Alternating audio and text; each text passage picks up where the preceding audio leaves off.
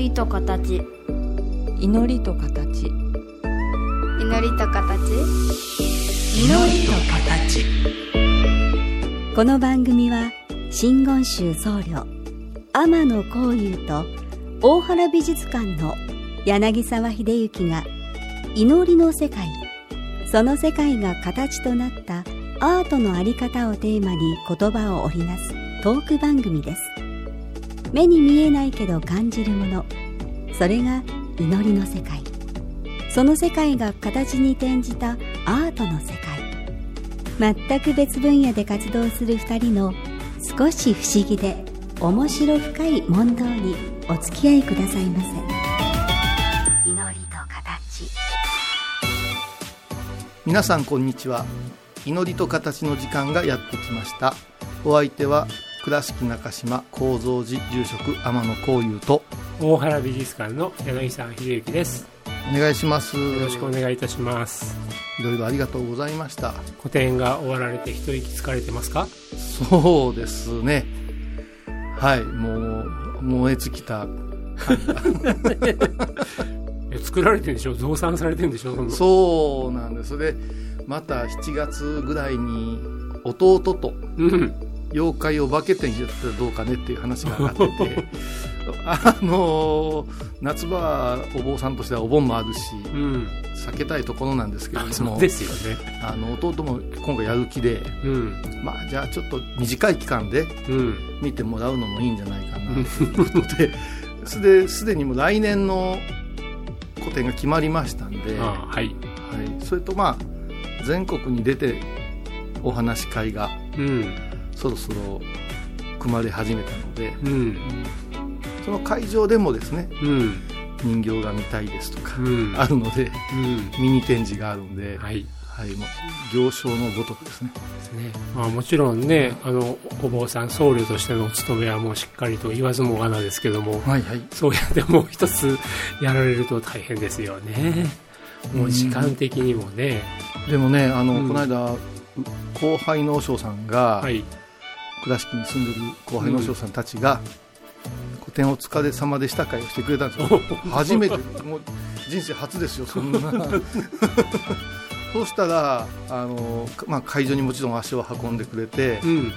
まあ付き合いじゃけんちょっと行ってうん。一つ二つうん。冷やかしてうん。買うて帰でええかな思ったらうん。思いのほかハマってしまったとうん。いう仲間たちがおりまして、はいでどんな風に映ってるって言ったらうん。本当楽しそうですよねと。あでうん。それがあの今おっしゃったように、お寺の住職の仕事もあるのにあうん。こっちもせなっていうのがあるけども、うん。住職の仕事しかしていない同業のものからするとう、ん。ものすごい楽しそうに見えるらしいんですね。うーん。だからやったらいいじゃんって言って、いやいやいやいや、うん、でもその楽しそうに見える、うん、作ったものがハッピーな世界を出すって なんか実はすごい大変なんですよね。あの私この番組させていただいてはい。こういうさんと直接こうやってお話しさせていただくことも何よりなんですけども、はい。あのその折々にいろんな本とか、うん。あの動画とか教えてくださるじゃないですか、はいはいはい。でこの前教えていただいた密教アート入門でしたっけ？はい。あの新書版の。うん。新書版と侮ることなかれ。これこういうさんとここでお話聞いてなかったら 俺ちょっと分かんなかったなっていうような。でもすごい本だなと思って。最初、うん。あの本に沿って、うん。この番組を進めていけばいいかな思うぐらい、あでも今デジタル版も出たし、ーうん。結構あのマンダラのことを難しく言う一般の方とかにはそれをお勧めして逃げるようなところがあって いやその中でね本当に、本当にいろいろあのああそうかって気づかされたことあったり、はい、はい、別のところでそうだよなって思ってたことがこその本の中で違う書き方だけどあそう同じこと言ってるっていうのがあ。結構いろいろあったんですけあどあそうですか。今のね、うん。その極楽とか、うん。ハッピーな状況を書くっていうところのリアリティって難しいよなっていうのはすごい思ったんですよ。あの地獄の様を書くのは、うん。なんかインスピレーションも湧くし、うんうん。なんかその沸かせるような実際の景色もいろいろあったりするけれども、極楽浄土みたいな光景ってあまり見たことないから それをリアリティ持ってものにして表すって難しいなっていうのは他の美術の局面でふっと思ってたことだったんでやっぱそうだなと思ってたら今小井さんそれをおっしゃったからね。いやあのーうん。今結局グロテスクとかうん。コンプライアンスあるくせにうん。もうすごいホラー映画とかがうん。あるじゃないですか。グロという世界、うん。であれって作る方簡単らしいんですよね、うん。その想像というか、多分 わあいうの作ればいい。うん。極楽というかうん。ハッピーな映画って難しいらしくて、うん。インド映画みたいになるらしいんですよ。ね。ああいうイメージしか出てこないですよね。そうそうそうそうそう、うん。でそれを言うてるとねあの異常に今流行ってるのがあの若者のあアニメの世界漫画の世界で、うん。転生ものね。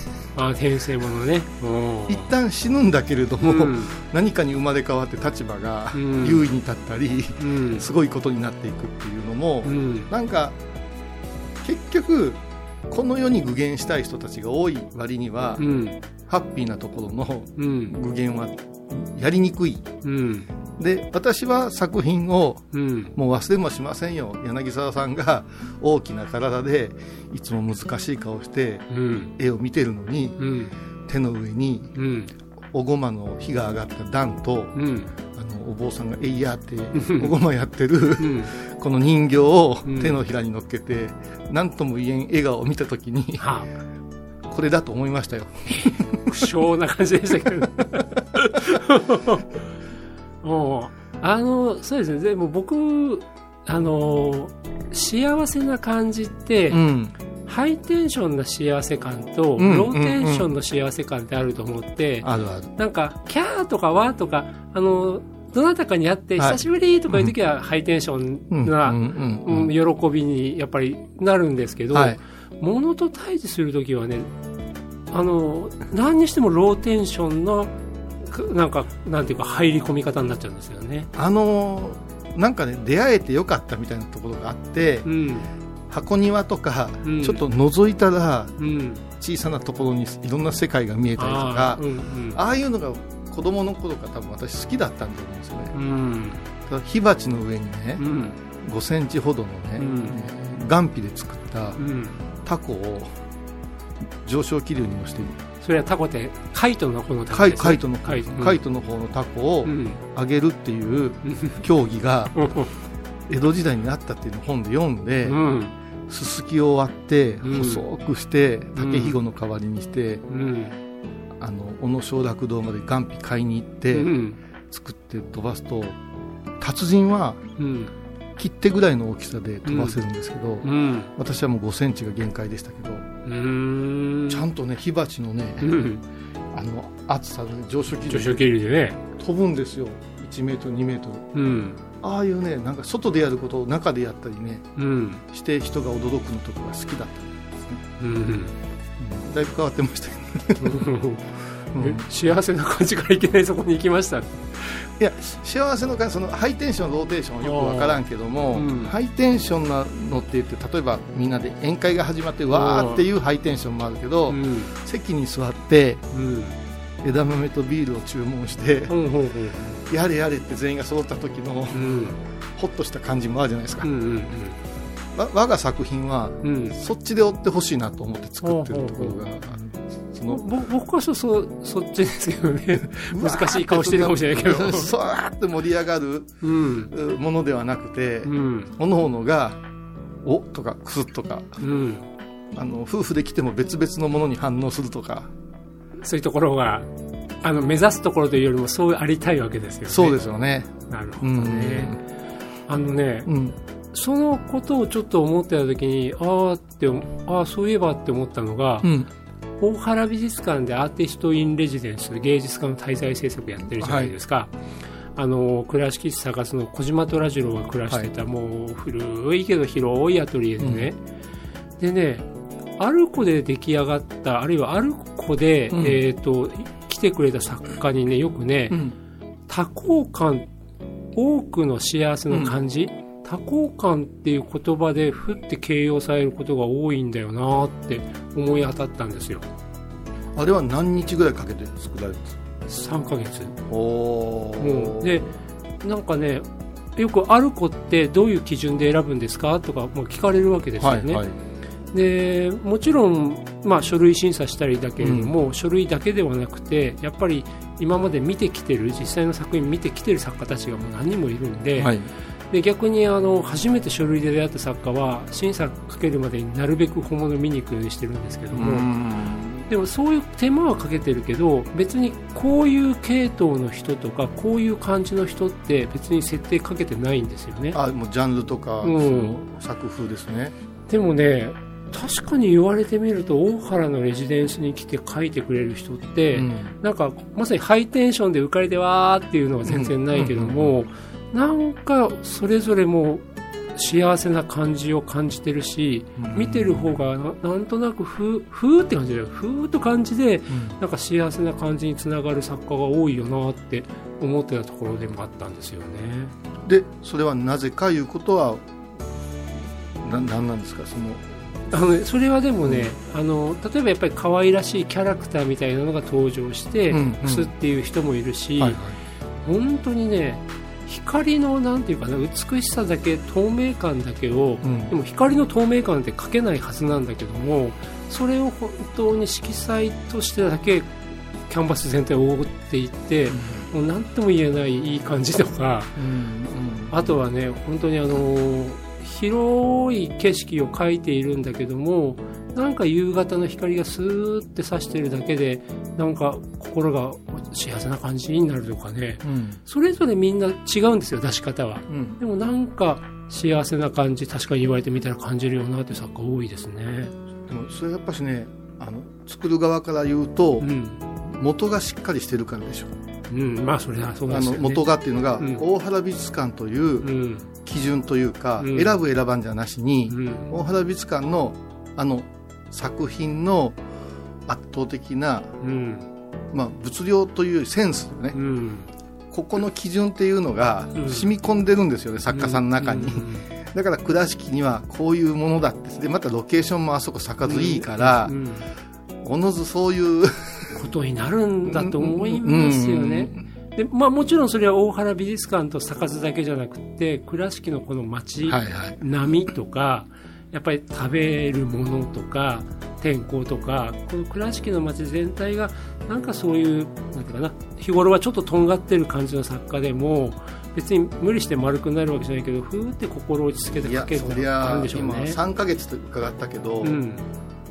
私にはできませんけど贅沢やなと思いますよね。ね。うん。一つに没頭できて、ううんん。ですよね。まあね、小井さんの個展に際してね、はい。一冊教わった本からまだまだ語れそうなんですけど、は いどまずは一曲いきましょう。はい。はい。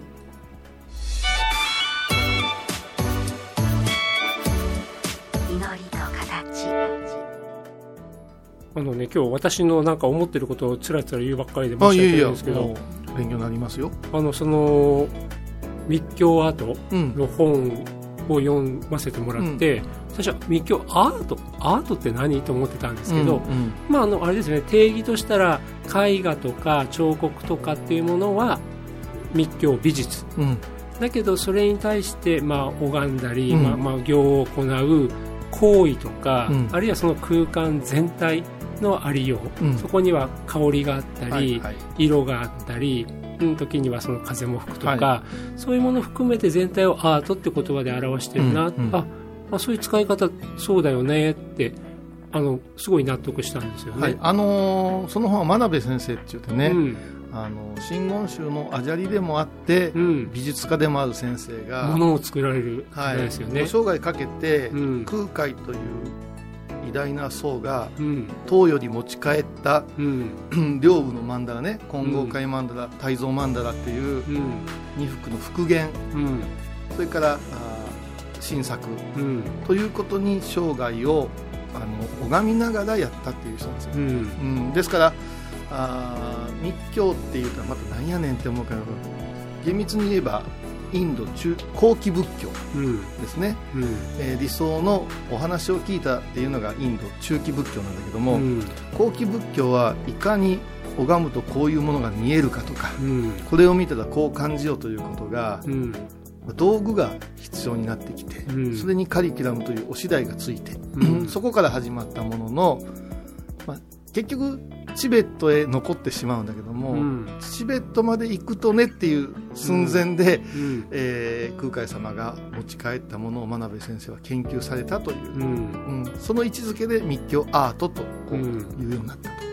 でもねあの研究者ですから知識の上の探索もあるし、もうご自身が僧侶として、まあ、日々の行を行ってらっしゃるしなおかつ曼荼羅復元したりとか、新しい、まあ、本当に曼荼羅とかそういうものをはい作られたわけですよね、その3つの軸でそれぞれ仕事をこなしてるのも大変だし3つの軸があったからこそあれだけの本が書けたんだろうなと思って拝読してましたけど。でもね本当僕あれこういうさんとお話聞きさせてもらってなかったら あの一つはやっぱりあの真言とか、はいはい。あの言葉の上はでい。それぞれの仏様とつながるとか、はいだからもう一番最初この番組ではね目の前にある仏様に対してひれ伏して頭下げるっていうのそういう感じでいたのが、はいはい。いやそうじゃなくてそこと交換し合うんだよって教えていただいたから、あそうかって分かったのと、うん。あとやっぱりあの人っていうのは、うん。まあ、仏に慣れていない仏の世界の外のものだとばっかり思ってたんだけどいや人その中に仏性があって、うんっていうその捉え方が密教なんだよって教えていただいてたその2つがあったから、うん。なんか難しい固有名詞を読み進めながらもなんか、ああそうかそうかって読めた本でしたね。3。つが大変という考え方もあるけど、うん。一つに壁ぶつかったらもう一つの方へちょうん。っと進めばいいよっていうう気楽さも密教の中にはありますから。あ、うん。ん、だからやっぱアジャリになるとうん。やれることが増えるっていうのはそこでうんで極めたか極めてないかはうん。人が決めることではありませんから、うん。そういうことを考えるとおあこれでええんかな思いながら他のことをやっていったらまた他のことでこれでええんかなのヒントが出てきてうん。なるほどみたいな。うん。だから この間もああ感覚が違うんだなって思うことがしばしばあるんですけど、うん。例えば古典のギャラリーでお香を焚くと。うん。そうするといい香りですねとつられて入ってくる方が多いうん。といい香りですねだけだったらうん。お茶屋さんでもうん。コーヒーショップでもいいんですけども、うん。この香りをどのように味わいますかって言ったらみんなポカンとするわけですよね、うん。味がありますかって言ったら、ちょっと目をつぶってみてくださいって言ったらいろんな味に感じることができる。うんまたごまの火を見て、うん。立派な炎ですね。うん。すごいですね。と大きさと灼熱の熱さにとらわれてしまうとうん。色を見失うんですね。うん。でごまの最終的な目的はうん。高さや温度ではなくうん。白い炎なんですよ。うん。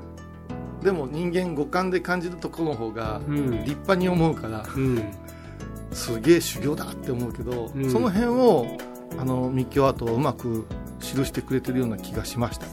うん。あの今のお話を伺ってると、うん。私はよく絵画作品にしろ、まあ、いわゆる美術作品っていうのは多様な情報体ですって言い方をするんですよね、うんだから1枚の絵にも何が描かれてるかなどう描かれてるかなって2つの入り口あるだろうし、じゃあどう描かれてるかなっていうんだって色はどうなってんのかなとか、形の処理はどうなってんのかなとか塗り方どうなってんのかなとか、だからそれだけいろんな観察のポイントを耕して増やしておくこと大事ですよって申し上げてるけど、はい。